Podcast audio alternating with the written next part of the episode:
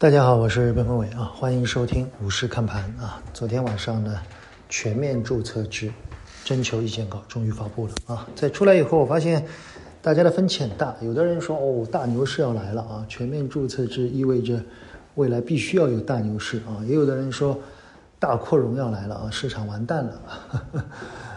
硬币的两面吧啊，我们有机会来专门聊一聊。其实从我来看，我觉得。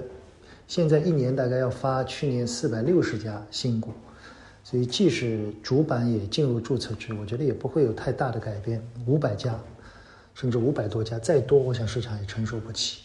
第二呢，就是从交易规则来看，也没有太大的改变啊，百分之十的涨跌停板在第六个交易日以后还有啊，所以我想还算比较平缓吧。对于券商和创投呢，多少算是一个利好，但利好的成色其实不是很明显。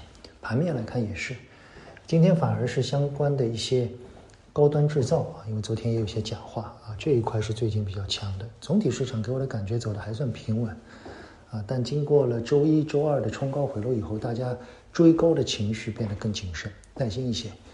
另外呢，在昨天我们录制的订阅内容里面啊，主要是讲了当下市场的均衡、行业的景气度和估值。很多人说，毕老师这三张图有点难懂。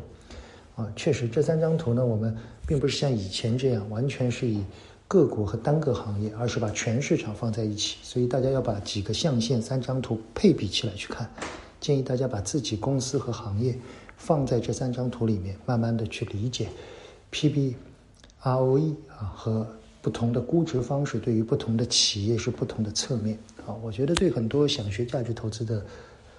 投资者来说，这三张图其实对你对企业和行业的估值会有不同的理解，确实要花一点时间，仔细一些，把纵向和横向带在一起看，以后习惯了以后，会对你对估值很有帮助，仅供参考。谢谢大家。